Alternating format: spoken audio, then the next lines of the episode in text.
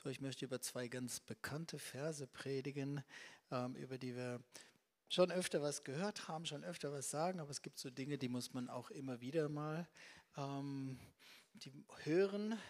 Ähm, die Verse sind in Galater 6, Galaterbrief Kapitel 6, Vers 7 und 8. Galaterbrief Kapitel 6, Vers 7 und 8. Ich lese aus der Luther-Übersetzung 1984. Da steht also, irrt euch nicht, Gott lässt sich nicht spotten, denn was der Mensch sät, das wird er ernten. Wer auf sein Fleisch sät, der wird von dem Fleisch das Verderben ernten, wer aber auf den Geist sät, der wird von dem Geist das ewige Leben ernten. Ich lese es nochmal, Galater 6, Galaterbrief, Kapitel 6, Vers 7 und 8. Irrt euch nicht, Gott lässt sich nicht spotten. Denn was der Mensch sät, das wird er ernten. Wer auf sein Fleisch sät, der wird von dem Fleisch das Verderben ernten. Wer aber auf den Geist sät, der wird von dem Geist das ewige Leben ernten.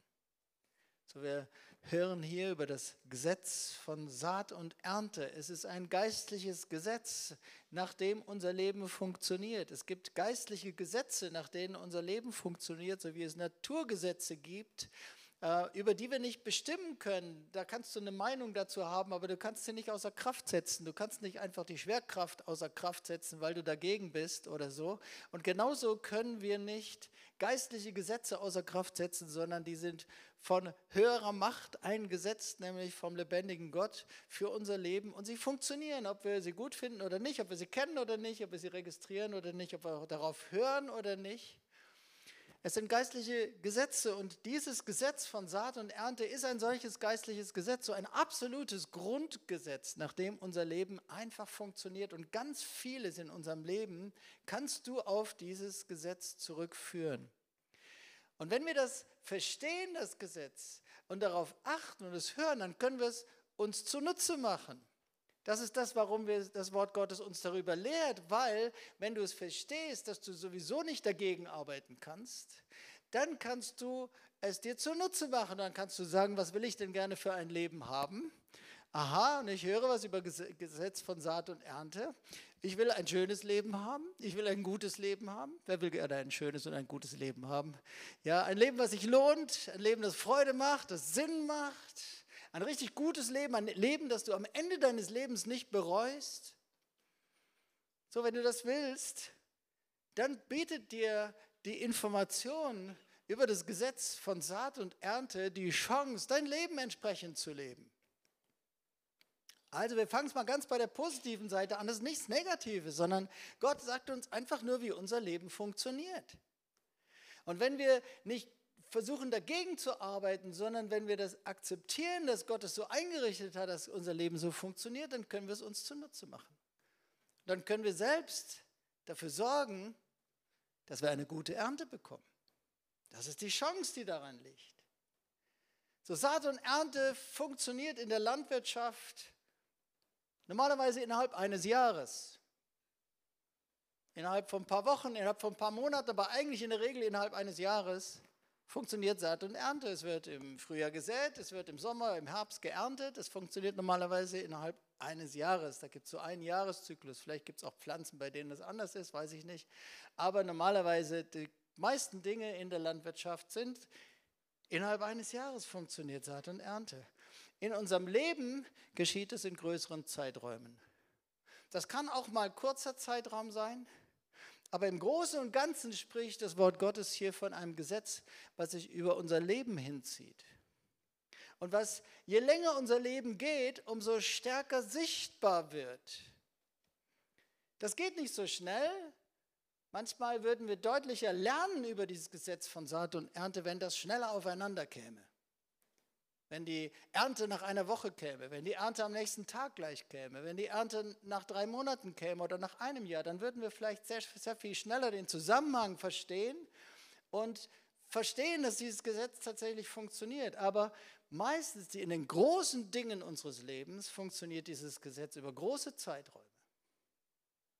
Und das kannst du immer ziemlich krass beobachten, ziemlich äh, stark beobachten, zum Beispiel bei großen Familienfeiern weiß nicht, ob du das kennst, runde Geburtstage, was weiß ich, die 20er, 30er, so richtig runde Geburtstage, 50er, 60er, 80er, irgendwie so. Da finden dann große Familienfeiern statt und dann triffst du Leute, die hast du vor zehn Jahren das letzte Mal getroffen, bei der letzten runden Geburtstag. Oder es gibt, ähm, was weiß ich, Taufen, Hochzeit, irgendwelche großen Familienfeiern. Und da triffst du plötzlich mal wieder Leute, die hast du lange, lange nicht gesehen. Die hast du zehn Jahre nicht gesehen, 20 Jahre nicht gesehen, wie auch immer, oder ein paar Jahre nicht gesehen. Oder es gibt manchmal so Abitur-Jubiläumsfeiern. Da wirst du plötzlich angeschrieben, irgendjemand ist aktiv geworden und sagt, hey, wir haben doch gemeinsam Abi gemacht, wollen wir uns nicht treffen? Nach 20 Jahren oder nach 30, 40 Jahren oder wie auch immer. Und plötzlich siehst du Leute wieder, die du einen großen Zeitraum nicht gesehen hast. Dann siehst du das Gesetz von Saat und Ernte. Dann siehst du es vor deinen eigenen Augen. Dann siehst du, da war jemand jung, als ich ihn das letzte Mal gesehen habe oder jemand war zehn Jahre jünger oder ich habe bestimmte Leute vielleicht im Abstand vor zehn Jahren das letzte Mal gesehen, davor war es wieder zehn Jahre davor. So, und dann siehst du das Gesetz von Saat und Ernte. Du siehst, wie Menschen in jungen Jahren Weichen stellen und Entscheidungen fällen, worauf sie säen und wie sie säen mit ihrem Leben. Und du siehst, wie das nicht nach ein, zwei Jahren gleich passiert und gleich sofort spürbar und sichtbar ist, sondern du siehst aber die Ergebnisse nach zehn Jahren, nach 20 Jahren, nach 30 Jahren. Dann siehst du die Lebenssaat und die Lebensernte. Und so heißt die Predigt, die Saat unseres Lebens, die Saat unseres Lebens. Bei den allermeisten Menschen ist das Leben noch sehr strahlend, wenn Menschen jung sind. Es muss schon ein sehr, sehr kaputtes Leben sein, das so, so kaputt gestartet ist, dass ein Mensch als Kind oder als Teenager schon ganz fertig ist. Meistens ist es so, dass im Kinderalter, im Teenageralter viele, viele sieht das eigentlich alles noch gut und strahlend aus. Bei vielen auch zwischen 20 und 30 sieht irgendwie alles noch schön und strahlend aus. Bei manchen auch zwischen 30 und 40. Meine Beobachtung ist folgende. Ich glaube, dass die wirkliche Ernte unseres Lebens irgendwo, ganz grob gesagt, irgendwo bei 40 beginnt. Bis dahin ist es oft so ein Vorwärtsschauen und bei vielen Leuten fängt so mit 40, viele haben bei 30 ja schon eine Krise, viele haben dann eine Krise, wenn sie 40 werden. Ähm, so bei 30 ist trotzdem der Blick noch sehr stark nach vorne gerichtet. Oft so bei 40 fängt es an, dass Leute zum ersten Mal anfangen, ein bisschen zurückzuschauen. Und deswegen gibt es dann auch so etwas, was man Midlife Crisis nennt, wo auch immer sie liegt, bei den meisten eher, wenn sie sie haben, du musst sie nicht haben, sag mal zu deinem Nachbarn, du musst keine Midlife Crisis haben. Ja? Das sage ich nicht. Das muss man nicht haben. Manche haben das schon mit 25. Das sollte man nicht haben, das Leben sollte länger dauern. Ähm, also auf jeden Fall, es kann sein, dass plötzlich sowas auftritt wie eben eine Midlife Crisis. Und ich glaube, ähm, dass das unterschiedliche Gründe haben kann. Ich glaube, bei manchen ist es so, du solltest das einfach mal Autorität nehmen über komische Gedanken und komische Gefühle und die rauswerfen. Bei manchen ist es einfach nur ein Angriff auf Gedanken und Gefühle, eine Infragestellung, die aber nicht vom Herrn ist und ähm, ein unnötiger Angriff, schmeiß es raus. Das ist bei manchen die richtige Antwort. Aber bei anderen ist es anders. Weil es ist so, dass so, leg mich nicht fest, ich sage es nur ganz grob, dass ab 40 irgendwie was kippt und irgendwie immer in immer größerem Maß die Ernte der Saat kommt. Und so fragen sich dann Menschen, hm, ist das eigentlich das Leben, das ich leben wollte? Da, wo ich jetzt gelandet bin, ist das eigentlich das Leben, was ich leben wollte? Und bei manchen ist es nicht nur so eine Frage, bei anderen ist es eine Gelegenheit oder sogar ein Ruf Gottes, das eigene Leben anzuschauen. Und diese, wenn sie denn da ist, diese Midlife-Crisis als eine Chance zu nehmen und sich wichtige Fragen zu stellen. Nämlich die wichtigste Frage anhand von diesem Gesetz ist, will ich mit meiner Saat so weitermachen wie bisher? Will ich mit meiner Saat so weitermachen wie bisher? Oder entdecke ich an der Ernte, die immer mehr zunimmt, dass irgendwas nicht gut war mit der Saat und dass irgendwas ich doch lieber ändern sollte? Und ich meine, wie gesagt, für manche ist es so, schmeiß es raus, ja, wann auch immer dich eine solche Krise befällt. Bei manchen ist es ja nicht bei runden Geburtstagen, sondern einfach so mal. Manchmal ist die richtige Antwort, nimm Autorität, schmeiß es raus. Aber wir sollten es nicht rausschmeißen, wenn es ein Ruf Gottes ist, wenn es ein Anklopfen Gottes ist. Und wenn der Herr uns ganz vorsichtig anklopft und sagt, hey, willst du mal deine Saat anschauen? Willst du mal die Ernte anschauen? Willst du dir nicht einfach mal die Frage stellen, will ich die Ernte, die ich jetzt schon sehe, sagen wir mal mit 40 oder mit 50, will ich die Ernte, die ich jetzt schon sehe, am Ende meines Lebens noch viel mehr sehen? Will ich, dass diese Ernte weitergeht? Will ich, dass diese Ernte mehr wird? Ich kann ja zurückschauen und kann ja überlegen, was habe ich gesät? Will ich, dass diese Ernte, die ich jetzt schon sehe, am Ende meines Lebens noch viel mehr wird? Wenn ich auch entsprechend immer noch weiter dasselbe gesät habe. So dieses Gesetz kennenzulernen und es ernst zu nehmen, ist eine Chance, weil wir können unser Leben danach ausrichten. Das Gesetz von Saat und Ernte, es funktioniert. Und so können wir es zum Positiven anwenden. Ich möchte was sagen über verschiedene Saatmöglichkeiten. Das ist mein erster Punkt. Erstens verschiedene Saatmöglichkeiten. Also wir können sehr verschieden säen und wie gesagt, die Ernte kommt deutlich verspätet. Die Teenagerjahre, die Jugendjahre, die Jahre zwischen 20 und 30, auch die Jahre zwischen 30 und 40 sind zum großen Teil aus meiner Sicht, glaube ich, Saat. Und aus meiner Sicht würde ich sagen, leg mich nicht fest, das kann auch früher oder später sein, aber so ganz, ganz grob ungefähr ab 40 beginnt die Ernte. Und natürlich solltest du weiter säen und nicht aufhören zu säen. Mit einer guten Saat. So erstens verschiedene Saatmöglichkeiten. Wir fangen mal beim positiven Ende an. Wir haben die Möglichkeit als Menschen natürlich eine gute Saat zu machen. Punkt A ist, wir können eine gute Saat mit unserem Leben machen. Wir können das nur tun mit Gott. Ohne den Herrn kriegen wir das gar nicht hin. Wir kriegen keine gute Saat mit unserem Leben hin, ohne Gott. Ohne Gott ist unser Leben eben einfach gottlos, ohne Gott ist unser Leben selbstsüchtig, ohne Gott sind wir gebunden in Finsternis, in Sünde, in Schuld. Wir schaffen es nicht, ohne Gott eine gute Saat aus unserem Leben rauszubringen. Du kannst vielleicht denken, dass du ein netter Mensch bist und dass du Nettes und Gutes hinkriegst, das kriegen wir nicht hin wir sind nicht gut, wir brauchen Erlösung und Vergebung, brauchen neues Leben von Gott. Dann können Dinge gut werden in unserem Leben, sonst können wir keine gute Saat machen. Unser Leben macht vor Gott keinen Sinn ohne ihn. Unser Leben vor Gott ist sinnlos ohne den Gott, der uns geschaffen hat. Er uns, hat uns geschaffen zu einem Leben mit ihm und ohne ihn, er ist die Quelle des Lebens und ohne ihn kriegen wir nichts Gutes hin. Und unser Leben ist sinnlos, es ist leer. Und deswegen, wenn du hier bist oder zuschaust und dein Leben gehört noch nicht Gott, wenn du willst, wenn du verstehst, hey, mein Leben äh, funktioniert nach dem Gesetz von Saat und Ernte, und wenn du ein gutes Leben haben möchtest, wir können überhaupt erst anfangen, gut zu säen, wenn Gott in unserem Leben da ist, sonst funktioniert das nicht. Er ist die Quelle unseres Lebens, von ihm kommt alles Gute. Unser Leben kann alles gut werden, wenn von ihm das Gute in unser Leben kommen darf. Deswegen lade ihn ein. Mach ihn zum Herrn deines Lebens. Werde Christ. Sag, ich möchte Kind Gottes werden. Ich lade dich heute ein, möchte heute Kind Gottes werden. Ich brauche Vergebung für alles Böse meines Lebens. Für alle Gottlosigkeit, für alles Böse. Gott gibt dir gerne Vergebung. Er vergibt dir gerne.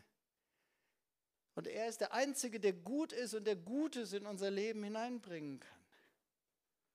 Also da fängt es an. Aber wenn wir ihn eingeladen haben, wenn du Kind Gottes geworden bist, dann sagt die Bibel, du hast eine neue Geburt bekommen, du bist ein neuer Mensch geworden. Da ist etwas von Gottes Natur in dein Leben reingelegt worden. Ein völlig neuer Anfang. Und der wächst jetzt von dem kleinen Saat in dein Herz, wächst das raus, immer mehr raus in dein ganzes Leben, in alle Lebensbereiche und dein ganzes Leben. Kann alles, alles gut werden. Egal wie kaputt, egal wie viel Scherbenhaufen, egal wie viel Sünde und Schuld, wie schwarz, wie finster. Egal wie verloren, Gott liebt dich und er vergibt dir gerne und er will dir gerne ein neues Leben geben. Und mit diesem neuen Leben bekommst du die Chance, jetzt kannst du anfangen, eine gute Saat zu säen. Was ist es, eine gute Saat zu säen? Mit dem Herrn können wir Buße und Änderung unseres Lebens säen. Buße und Änderung unseres Lebens. Das eine ist, dass wir Gott einladen in unser Leben. Das andere ist, wir kriegen ab dem Moment eine riesen, riesen Chance. Das ist das Beste, was es gibt. Wir können unser Leben verändern mit Gott. Es muss nicht du alleine, sondern der Heilige Geist hilft dir dabei. Er gibt dir Power, er redet zu dir, er überführt dich, er zeigt dir den guten Weg, er überführt dich vom schlechten Weg und er hilft dir dabei, dein Leben zu ändern. Und deswegen eine der besten Arten von Saat in unserem Leben ist Buße und Änderung unseres Lebens. Und was wir säen können, ist, mit Gott können wir plötzlich Liebe säen, weil wir sie von ihm selber bekommen. Unser Herz kann nicht leben ohne Gott. Gott ist die Liebe, sagt die Bibel. Er ist auch die Quelle der Liebe. Und wir können sie von ihm empfangen, wenn wir Kinder Gottes geworden sind und unser Leben neu geworden ist. Und dann können wir plötzlich Liebe säen wo vorher alles nur eigensüchtig und selbstsüchtig war. Jeder Mensch ohne Gott ist eigensüchtig und selbstsüchtig. Kannst mal zu deinem Nachbarn sagen, hey, weißt du, ich war mal so ein richtiger Egoist. Und dann kannst du zu deinem Nachbarn sagen, ja, das wusste ich von dir und von mir sowieso auch schon. das brauchst du mir nicht sagen, ich weiß das. Ich war auch so. Das waren wir alle. Und Gott ändert unser Leben und er gibt uns seine Liebe und er macht unser Herz fähig zu lieben. Und dann können wir eine Saat der Liebe machen. Und du kannst dein Leben lang, jeden Tag, jede Woche, jeden Monat, du kannst säen in Liebe. Du kannst Liebe säen. Du kannst Reinheit säen, wo vorher Unreinheit war.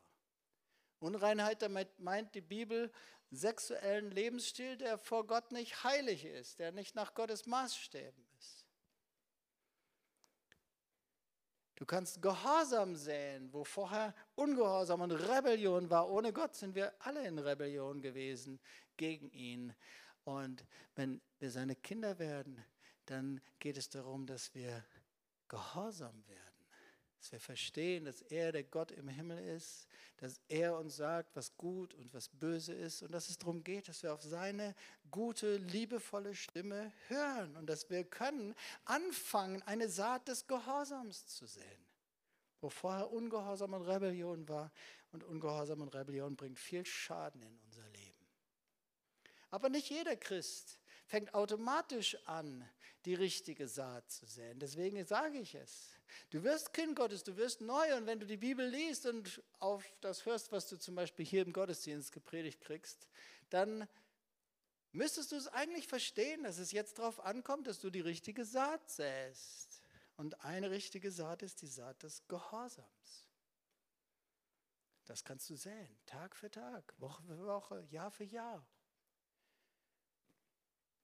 Und vielleicht sind zwei am selben Tag gestartet sind am selben Tag Christen geworden. Am selben Tag sich bekehrt und Kinder Gottes geworden, neue Geburt, neues Leben bekommen. Aber wie sehr ernst es der Einzelne dann nimmt mit der Saat und der Ernte, das siehst du dann nach 10 Jahren, nach 20 Jahren, nach 30 Jahren. Der eine nimmt es ernst. Und er fängt eine Saat des Gehorsams an und reinigt sein Leben, ändert sein Leben, tut Buße. Und der andere hört dieselben Dinge vielleicht, sitzt im Gottesdienst nebeneinander, sie hören dieselben Dinge, du hast dieselbe Bibel, die du lesen kannst. Aber der andere tut es nicht so. Saat und Ernte. So mit dem Herrn haben wir eine Chance, wenn er in unser Leben gekommen ist, haben wir eine Chance, jetzt positiv zu sehen, zu säen. Wir können Ordnung sehen, säen, wo vorher Unordnung war. Buße und Änderung ist eine herrliche Saat. Wir können Demut säen, wo vorher Stolz war. Alle Menschen ohne Gott sind stolz. Wir waren ja ohne Gott, weil wir stolz waren. Das ist der Gipfel des Stolzes. Ich brauche Gott nicht. Ich bin selbst mein Gott. Ich, brauche, ich will auf seine Stimme nicht hören. Das ist der Gipfel des Stolzes. Deswegen, wir waren ohne Gott alle stolz. Und Gott anzunehmen und ihn einzuladen in unser Leben ist die erste gute Entscheidung der Demut. Seine Kapitulation vor Gott. Aber jetzt muss ich lernen, dass sein Gesetz, das ist ein anderes Gesetz, aber dass auch da dieses Gesetz von Saat und Ernte gibt, nämlich dass ein Grundgesetz seines Lebens ist, dass Gott dem Stolzen widersteht und dem Demütigen Gnade gibt. Das ist ein anderes solches Grundgesetz des Lebens. Und das sollte ich verstehen und soll, damit sollte ich etwas machen. Ich sollte den Stolz bearbeiten, der vorher in jedem von uns war. Und ich sollte anfangen, eine Saat des, der Demut zu säen. Saat der Demut ist, ich bin bereit, mir etwas sagen zu lassen. Ohne Gott wollen wir uns alle nichts sagen lassen. Wir wollten uns von Gott nichts sagen lassen. Deswegen waren wir ja gar keine Kinder Gottes. Wir wollten uns auch von anderen nichts sagen lassen. Und eine Saat der Demut ist, ich ändere mein Herz, ich demütige mich und bin bereit, mir etwas sagen zu lassen. Ich schätze es, wenn andere mir etwas sagen. Weißt du, dass es viel mehr Freundschaft ist, wenn dir jemand eine Korrektur sagt, als dass jemand einfach nur nette Zeit mit dir verbringt? Das ist nicht schwierig, nette Zeit miteinander zu verbringen und Zeit miteinander zu genießen, irgendwas Schönes zu machen und vielleicht zu schweigen über die Dinge, die man eigentlich beim anderen merkt, die nicht gut sind. Das ist viel leichter. Man kann so eine schöne Gemeinschaft haben, nett, Richtige Gemeinschaft ist es nicht, wenn du eigentlich was vielleicht zu sagen hättest dem anderen. Und es ist nicht Liebe. Ein Teil von Liebe, echter Liebe ist, dass wenn ich bei anderen Dinge sehe, wo ich denke, oh, da solltest du mal hören auf das, was Gott sagt. Da ist was in deinem Leben, das ist nicht gut. Liebe ist, wenn ich das sage. In der richtigen Art und Weise, im richtigen Moment und so weiter, aber dass ich das sage. Und Demut ist, dass ich ein Herz entwickle, das bereit ist und es begrüßt, wenn mir jemand etwas sagt. Etwas, was von Gott ist. Etwas, was gut ist. Korrekturbereitschaft. Und ich fange an, Demut zu säen. Weißt du, man kann es einladen oder ausladen, dass einem andere etwas sagen. Jeder sendet Signale aus. Die spürt auch jeder. Es gibt Menschen, von denen weht dir schon meterweise voraus entgegen, sag mir ja nichts. Und es gibt Menschen, da weht eine andere Atmosphäre entgegen. Du kannst mir gerne was sagen. Ich habe kein Problem damit. Du kannst mir gerne was sagen. Saat der Demut. Ich lerne es, mich zu demütigen und mir etwas sagen zu lassen und nach außen hin auch auszustrahlen. Du darfst mir gerne etwas sagen. Ich bin korrekturbereit. Und ich werde nicht gleich empfindlich reagieren, weil das ist, das ist, wo sich dann der Stolz zeigt. Jemand korrigiert mich irgendwo und ich reagiere empfindlich. Und ich möchte Folgendes sagen, weißt du, was unsere Erfahrung immer wieder war? Wenn wir merken, in der Gemeinde ist jemand, der will nichts hören. Und wir lassen es vielleicht auch lieber und sagen nichts weißt du, dann kriegst du es an der Arbeit gesagt. Oder von den Nachbarn oder von Familienmitgliedern oder von irgendjemand kriegst du es dann gesagt. Und dann kriegst du es meistens weniger liebevoll gesagt, als wenn du es hier hören möchtest.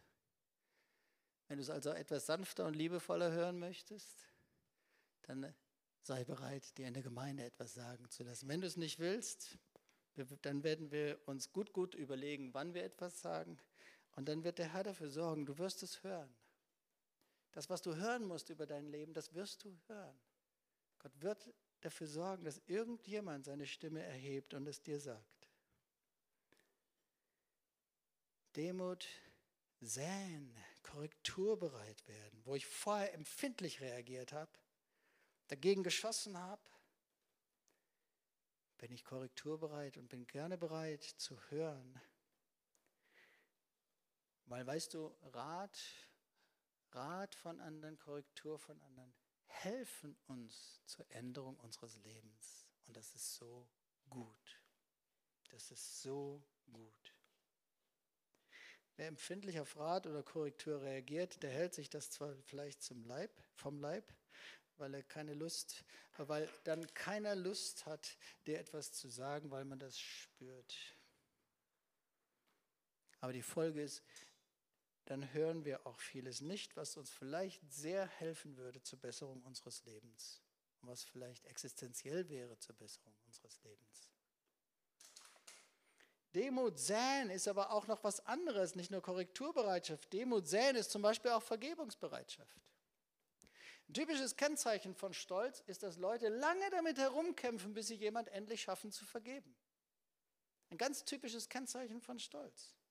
Menschen sind lange sauer, kämpfen lange mit Anklage in ihrem Herzen herum, halten lange Sünde und Schuld von anderen fest, und leben in Unvergebenheit und kämpfen mit all dem rum. Und demütige Menschen ist meistens so, die können schnell vergeben. Demütige Menschen wissen übrigens auch, dass sie selber viel Vergebung nötig haben von Gott und von anderen Menschen, dass sie selber viele Fehler machen und deswegen können sie auch schnell vergeben. Stolze Menschen meinen ja immer, die anderen machen alle die Fehler. Und sehen sie bei sich selbst nicht so. So, du kannst Demut säen. Und wenn du Demut säst, dann wirst du Gnade von Gott ernten. Wenn du Stolz säst, wirst du es ernten, dass Gott dir widersteht. So, wenn du Gnade erleben willst, das brauchen wir alle. Wenn du es willst, dass Gott dich hochhebt, dass Gott dir Gunst gibt, dass Gott dir Türen öffnet, dass Gott dein Leben segnet, dass er für dich ist, dann sähe Demut. Sicherlich will es keiner, aber es ist einfach definitiv so, wenn wir Stolz säen, dann ernten wir, dass Gott gegen uns ist. Das kann es geben. Gott ist ein Gott der Liebe, aber er ist gegen alles Böse.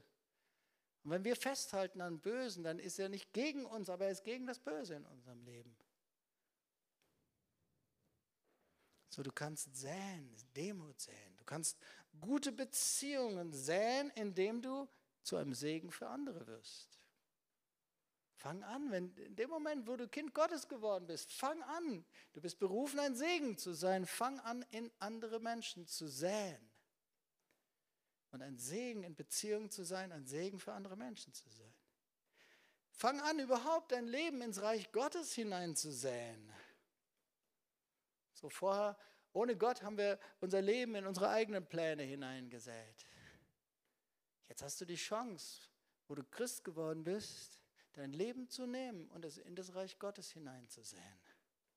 Du kannst deine Zeit, deine Kraft, Begabung, Gedanken, Liebe, Treue, Hingabe, all das hineinsäen in das Reich Gottes. Ich habe leider die Opferpredigt verpasst, aber ich glaube, sie ging in die Richtung. Äh, du kannst dein Leben säen, ja, als ein Opfer. Wir können auch Gebet und Fasten säen. Wir können Gebet und Fasten säen. Und man sieht, auch da wirklich, auch wenn man diesen Bereich mal einzeln nimmt, du siehst über Jahre den Unterschied zwischen Menschen, die säen und Menschen, die wenig säen oder nicht säen in diesem Bereich. Gebet und Fasten, du kannst Gebet und Fasten säen. Auch da siehst du nicht sofort die Veränderung. Aber du siehst es, wenn Menschen über längere Zeit viel säen. Und dann kommt eine Ernte der Herrlichkeit, der Durchbrüche, der Wunder, eine Ernte von göttlichem Rat und göttlicher Klarheit in einem Leben, weil ein Mensch viel Gott sucht und viel die Stimme Gottes hört. So, wir können viel, viel Gutes säen. Das waren jetzt nur einige Beispiele. Das war Punkt A. Erstens, Punkt A. Wir können gute Saat säen. Wir schauen uns die zweite Möglichkeit an. Der erste Punkt heißt verschiedene Saatmöglichkeiten. Der zweite Punkt heißt B, schlechte Saat. Natürlich können wir schlechte Saat säen. Und in Sprüche 22, Vers 8 heißt es, wer Unrecht sät, der wird Unglück ernten und die Route seines Übermuts wird ein Ende haben. So, wir ernten das, was wir säen. Wir können natürlich eine schlechte Saat säen. Selbst wenn wir Christen geworden sind, ist es nicht automatisch, dass du deswegen einfach schon eine gute Saat säst. Das ist eine Lebensstilentscheidung. Das besteht aus vielen einzelnen Schritten, die wir gehen, einzelnen Entscheidungen, die wir fällen für die richtige Saat. Eine typisch jüdische Botschaft, die ich von unseren jüdischen Freunden immer wieder höre, wir können uns entscheiden und wählen zwischen dem guten und dem bösen Weg. So ist es. Das ist die Botschaft der Bibel. Wir können uns entscheiden, ob wir all das hören und wir säen eine gute Saat und fangen an, treu, Tag für Tag, Woche für Woche, Monat für Monat, eine gute Saat zu säen. Dann wird eine gute Ernte kommen. Oder wir säen eine böse, schlechte Saat. So, wir können weiterhin auch als Christen, leider geht es, Gott lässt uns die Freiheit, es ist unsere eigene Entscheidung, wir können weiterhin egoistisch und selbstbezogen leben. Wir können weiterhin eine Saat unseres Lebens machen in, mich, in uns selbst, in unser eigenes Leben, mit Geld, Karriere, Zeit, Gedanken, Liebe, für mein eigenes Leben. Ich mache mir mein Leben schön und ich gehe auch noch in die Gemeinde und helfe auch ein bisschen mit. Ich kann eine schlechte Saat von Egoismus und Selbstbezogenheit säen. Ich kann eine Saat der Gottlosigkeit säen dass mein Leben nicht auf Gott ausgerichtet ist. Ich kann eine weitere Saat, auch wenn ich Christ geworden bin, eigentlich eine Saat des Ungehorsams und der Rebellion säen. Es ist nicht automatisch gleich alle Rebellion weg, die vorher da war, und aller Stolz, der ohne Gott da war. Wir müssen daran arbeiten. Ich kann weiterhin eine Saat der Unreinheit säen statt Reinheit. Ich kann eine Saat des Götzendienstes machen. Dass mein Leben und mein Herz an etwas anderem hängt als an dem lebendigen Gott und für etwas anderes eigentlich lebt als der lebendige Gott. Ist meine Anbetung, meine Kraft, Liebe, Finanzen, Kreativität, Gedanken, Ideen für einen Götzen sind. die entscheidende Frage ist eigentlich immer, wo ist deine größte Freude? Wo strahlen deine Augen am meisten? Wo geht am meisten deine Gedanken hin? Wo säst du am meisten an Gedanken, an Kreativität, an Hingabe, an Kraft, an Finanzen? Wir können, ich hatte die Saat der Demut schon aufgezählt, wir können eine Saat des Stolzes machen. Eine Saat des Stolzes zeigt sich immer, dass Menschen, die stolz sind, kämpfen immer mit Möglichen. Das ist ein ständiges Kämpfen in ihnen. Kämpfen mit Gott, kämpfen mit Menschen, kämpfen mit Ordnung und Regeln, kämpfen mit dem Schicksal. Stolze Menschen sind immer irgendwie am Kämpfen. Sie ärgern sich leicht über andere, weil man sieht ja eben ganz deutlich die Fehler der anderen. Wenn man stolz ist, wenn man demütig ist, beschäftigt man sich eher mit sich selbst und hebt die anderen eher hoch und hat eine Wertschätzung für die anderen. Wenn man stolz ist, ist es leider umgekehrt. Deswegen ist ein typisches Kennzeichen von Stolz auch Streit. Das ist ein ganz typisches Ergebnis, sagt die Bibel, kannst du lesen in vielen Sprüchen und so weiter. Ja, ganz viel Streit lässt sich letztendlich auf Stolz zurückführen oder umgekehrt gesagt, wo ganz viel Demut ist, ist meistens ganz wenig Streit. Saat des Stolzes ist auch Halsstarrigkeit und Unkorrigierbarkeit. Saat des Stolzes ist meistens übrigens gleichzeitig Gebetslosigkeit. Weil irgendwie, das würde ich zwar vielleicht nicht sagen, wenn ich Christ bin, aber irgendwie habe ich doch das Gefühl, dass ich Gott eigentlich gar nicht so sehr brauche. Wenn ich stolz bin, brauche ich Gott nicht so sehr, treibt mich auch nicht so sehr ins Gebet. Und die Folge ist, mein Leben ändert sich nicht. So, das sind aber nicht die beiden einzigen Möglichkeiten, wie ich säen kann. Es gibt noch eine dritte und das ist eigentlich für heute ein innerer Schwerpunkt für mich. Also ich kann eine gute Saat machen, ich kann eine schlechte Saat machen und es gibt noch eine dritte Möglichkeit, ich kann nämlich ganz schlichtweg keine Saat machen. Keine Saat. Geht nicht hundertprozentig wirklich und trotzdem glaube ich, dass der Herr da was sagen möchte. C, keine Saat. Wir können auch nichts säen. So manche Menschen bekehren sich, werden Kinder Gottes, räumen ihr Leben auf und sie leben nicht mehr wirklich in Sünde. Sie leben nicht mehr wirklich Böses. Das haben sie alles rausgeworfen und sind in einen Lebensstil gekommen, der in Ordnung ist vor Gott. Und trotzdem plätschert ihr Leben einfach so dahin. Sie leben nicht mehr in Ehebruch oder Diebstahl oder Lüge oder irgendwas von Sünde, die, wie sie vorher gelebt haben aber trotzdem plätschert das Leben einfach nur so dahin. Manche Menschen investieren ihr Leben eigentlich nur zur Lebenserhaltung. und ein bisschen Spaß noch dazu. Aber eigentlich keine großen Erwartungen, das ist das eine. Aber auch keine wirkliche Investition in etwas. Das ist noch gar eine ganz andere Frage. Du kannst so sozusagen in einer gewissen Weise neutral leben. Das ist nicht wirklich böse, das ist nicht wirklich Sünde, die man beim Namen nennen könnte oder irgendwas. Vielleicht hilfst du sogar auch bei allem mit, was in der Gemeinde so gemacht wird. Aber das ist eine ganz andere Geschichte, ob ich sozusagen, weil Gott zu mir redet, aktiv es suche und wirklich in etwas investiere. Das ist eine andere Ebene. Und man, es gibt Menschen, die machen keine Saat. Sie investieren nicht wirklich in irgendetwas. Sie säen nicht ihr Leben in etwas. Sie machen mit und an anderen Punkten lassen sie sich so treiben. Und Gott ruft uns, eine Saat zu machen. Du sollst eine gute Ernte bekommen.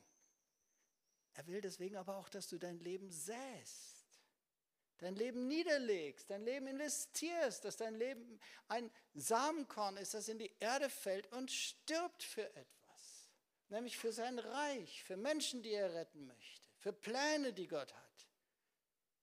Du sollst dich investieren. Nicht nur mitmachen bei allem, was die Gemeinde macht und das unterstützen, das ist super und das sieht der Herr auch und da freut er sich auch drüber und dafür kriegst du auch eine Ernte. Aber das ist keine eigene Saat.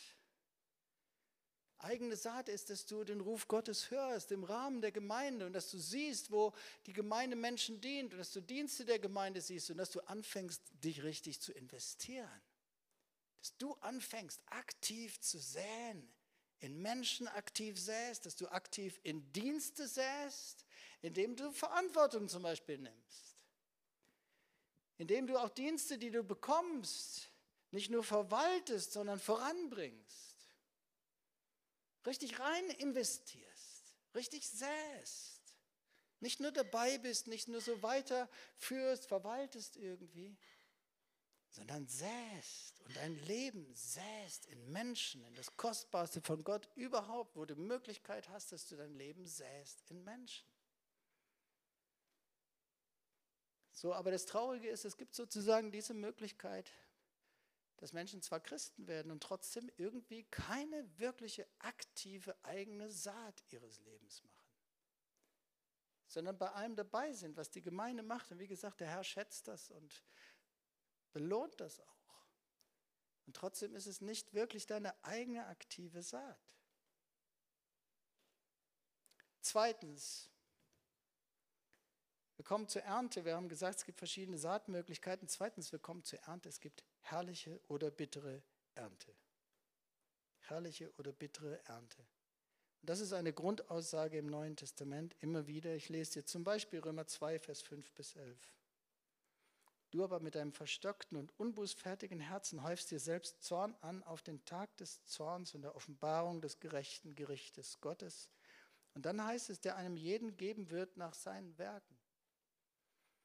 Das ist eigentlich mit anderen Worten dasselbe wie das Gesetz von Saat und Ernte. Er wird einen jeden geben nach seinen Werken.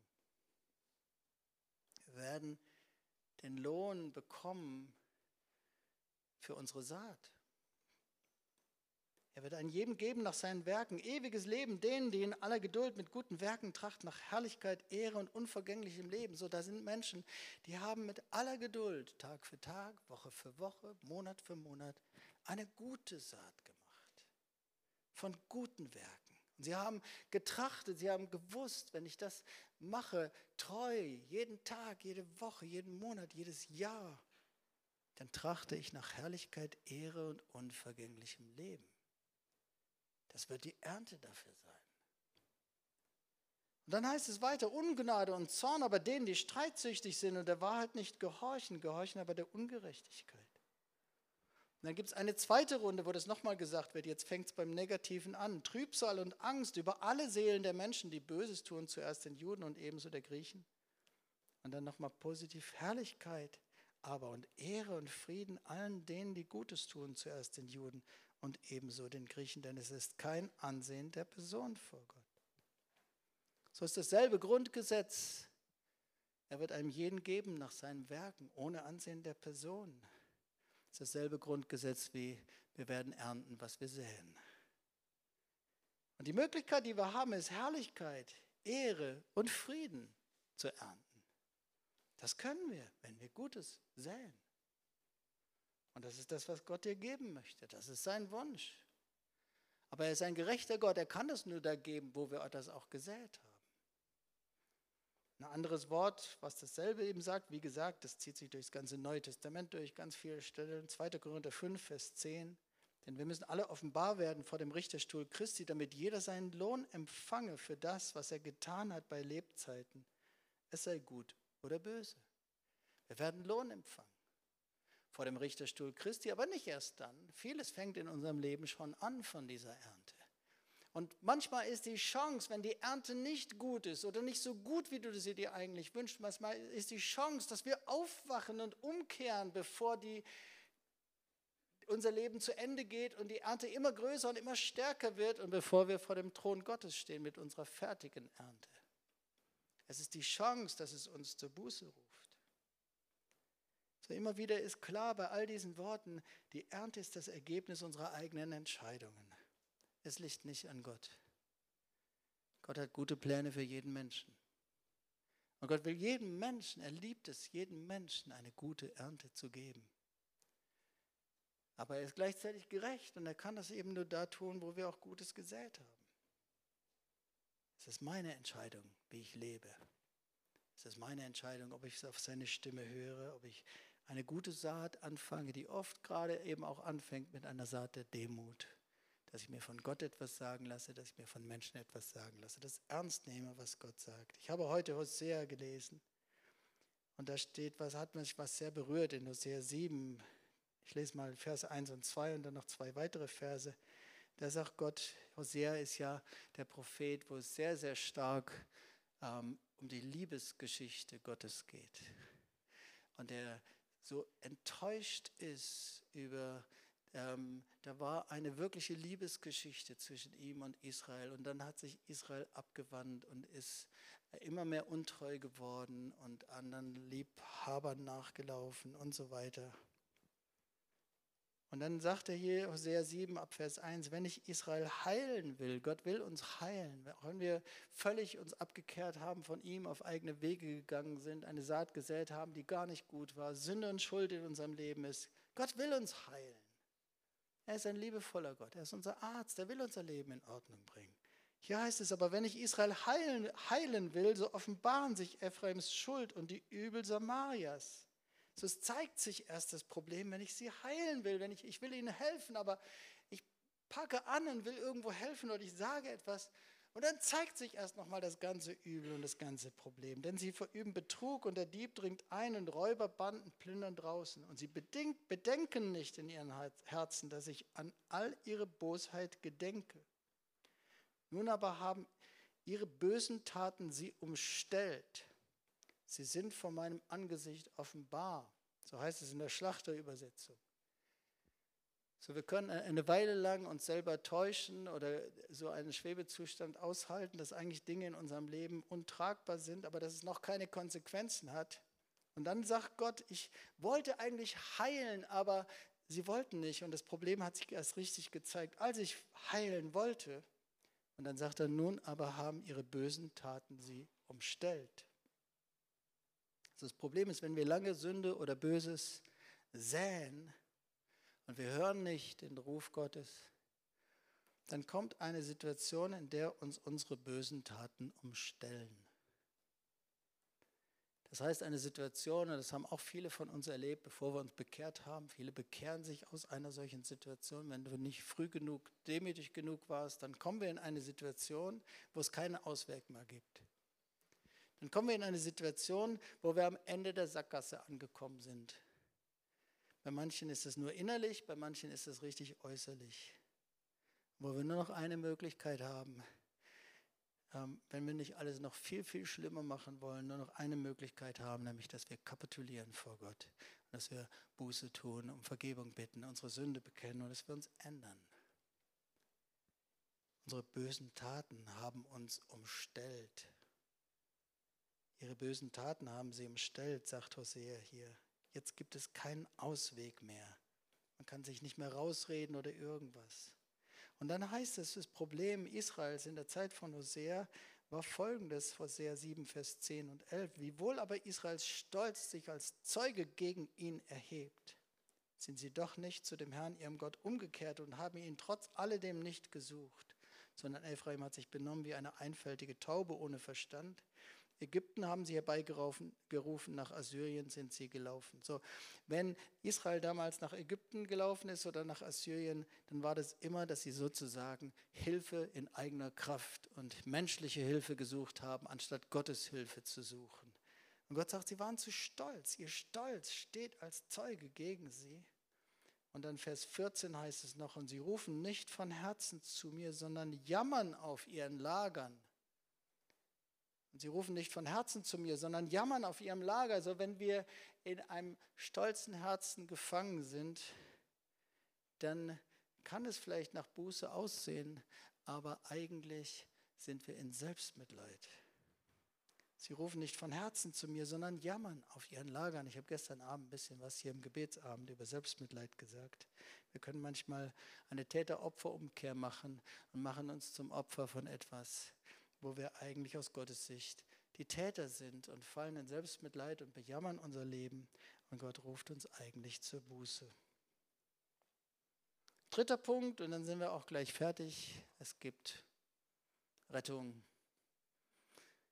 es gibt Rettung. Ich weiß nicht, wie deine Ernte ist, wie du dein eigenes Leben siehst. Es gibt Rettung. Und der dritte Punkt heißt Schritte zur Änderung. Ich habe vier Schritte, aber das gehe ich jetzt ganz schnell durch. Punkt A, schau dein Leben an. Schau dein Leben an. So, ihr wisst das so bei Google Maps oder anderen äh, ähnlichen Programmen. Du kannst aus einer Karte oder aus einem Bild kannst du so richtig rauszoomen. Ja, bei Google Maps, da kannst du dann wirklich von ganz, ganz, bis, bis ganz im Detail irgendwo und dann zoomst du raus, bis du die ganze Erde siehst, so ungefähr, ja. Du kannst rauszoomen und manchmal brauchen wir das, dass wir einfach mal einen Moment rauszoomen aus unserem alltäglichen Leben und mal ein bisschen den Überblick haben und unser eigenes Leben ein bisschen im Überblick anschauen. Eben das, was ich am Anfang sagte, was wir manchmal bei anderen sehen, wenn wir sie alle zehn Jahre sehen. Wäre manchmal ganz hilfreich, wir würden unser eigenes Leben mal so anschauen. So einfach jetzt und vor fünf Jahren und vor zehn Jahren und so weiter, dass, dass man mal ein bisschen längerfristig die Entwicklung sich anschaut und sich überlegt, okay, wenn ich mal ein bisschen rauszoome, ist das das Leben, was Gott gefällt? Ist das das Leben, wozu Gott mich gerufen hat? Sähe ich die Saat und bekomme ich die Ernte, wie ich es will und wie Gott es will? Zoom mal raus, schau mal einen größeren Zeitpunkt an, Zeitrahmen an. Was ist die Ernte und was hast du gesät? Und wenn du das tust und bereit bist zu tun, dann komm zum Punkt B, bitte den Herrn um Vergebung. Bitte den Herrn um Vergebung. Wir haben so einen guten Gott und Vergebung ist die größte Macht Neben Liebe ist Vergebung die größte Macht des ganzen Universums. Vergebung ist nämlich das Einzige, was eine schlechte Saat auslöschen kann. Und bitte bleibt nicht hängen. Viele Leute, wenn sie dann ihr Leben anschauen, dann äh, fallen sie in Verbitterung, dann fallen sie in Enttäuschung, dann fallen sie in Selbstmitleid oder irgendetwas, wenn sie nicht zufrieden sind mit ihrem Leben. Macht diesen Fehler nicht. All das nützt nichts. Das Wort Gottes sagt, es gibt eine Traurigkeit der Welt, die zum Tod führt. Und es gibt eine Traurigkeit von Gott, die zum Leben führt. Traurigkeit von Gott ist, dass ich mein Leben anschaue und dass ich sehe, oh, ich habe Fehler gemacht. So, jetzt bleibe ich nicht dabei hängen, sondern ich gehe mit diesem Fehler, mit dieser Schuld, gehe ich zum Kreuz, gehe zu Jesus, bekenne sie und bitte um Vergebung. Und die gigantische Botschaft ist, durch Vergebung kann die sonst unweigerlich ablaufende Kette von Saat und Ernte, das unweigerliche Gesetz von Saat und Ernte, es kann durchbrochen werden.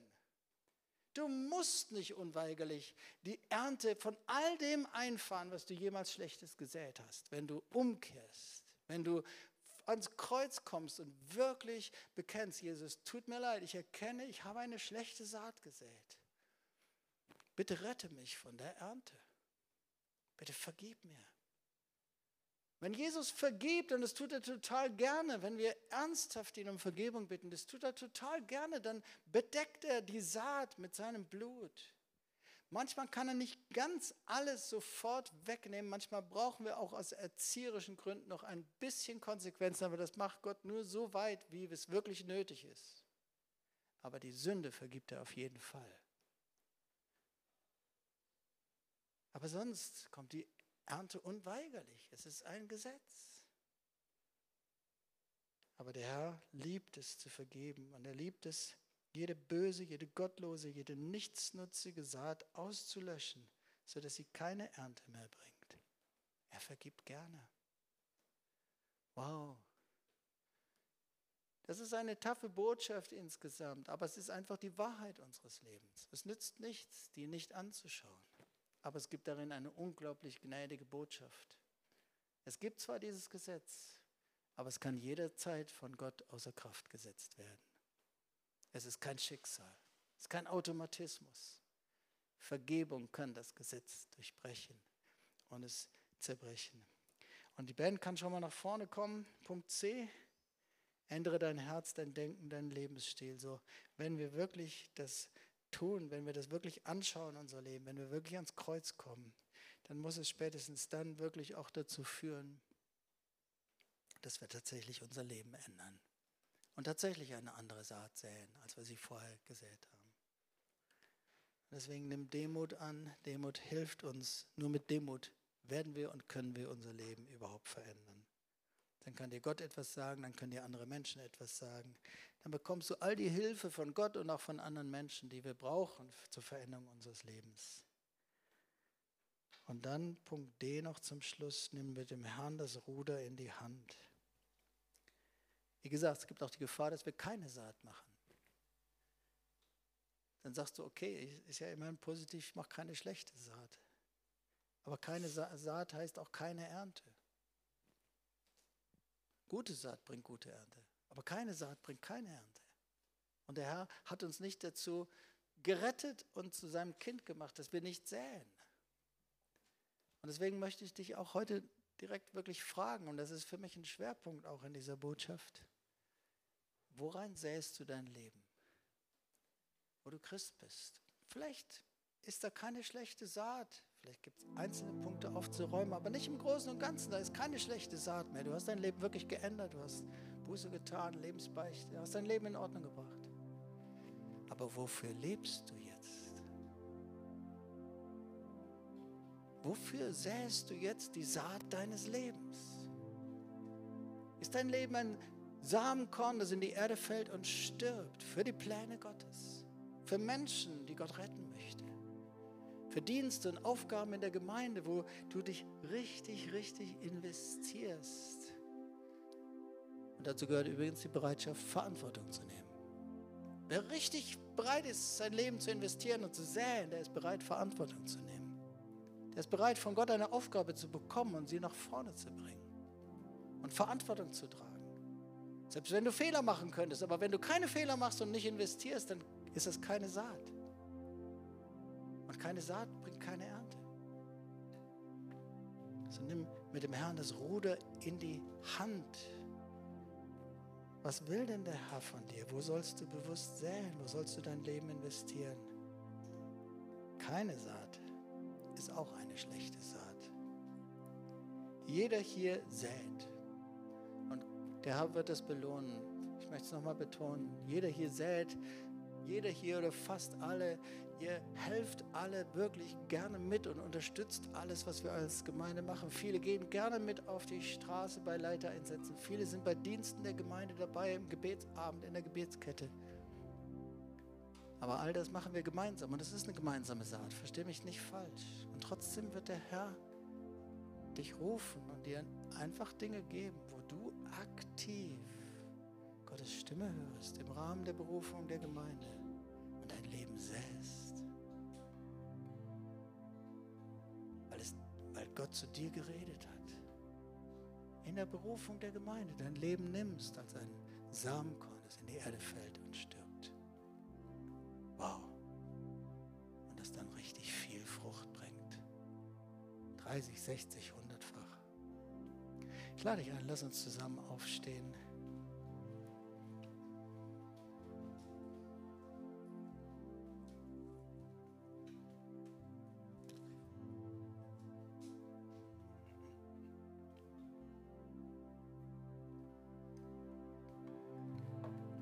Gottes sagt, irrt euch nicht. Wenn es das Wort Gottes sagt an dieser Stelle, dann kann es offensichtlich das Problem geben, dass Menschen sich irren darüber. Deswegen sagt das Wort Gottes, irrt euch nicht.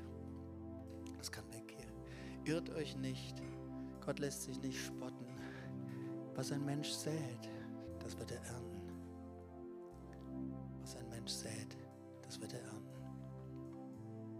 Und ich danke dir, dass du in all deiner Liebe uns das sagst.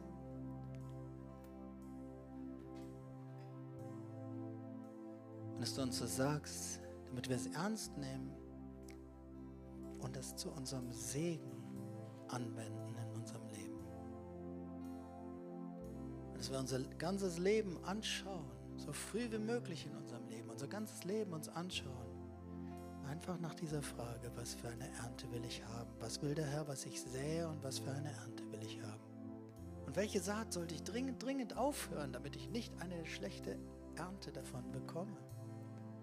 Was sollte ich auf jeden Fall ändern? Gott sagt, irr dich nicht. Gott lässt sich nicht spotten. Die Ernte kommt. Sie kommt nicht gleich morgen. Sie kommt nicht gleich in einer Woche oder in einem Monat. Sie kommt auch vielleicht oder sehr oft auch nicht gleich in einem Jahr. Bei den großen Dingen unseres Lebens kommt sie gar nicht so schnell. Aber sie kommt.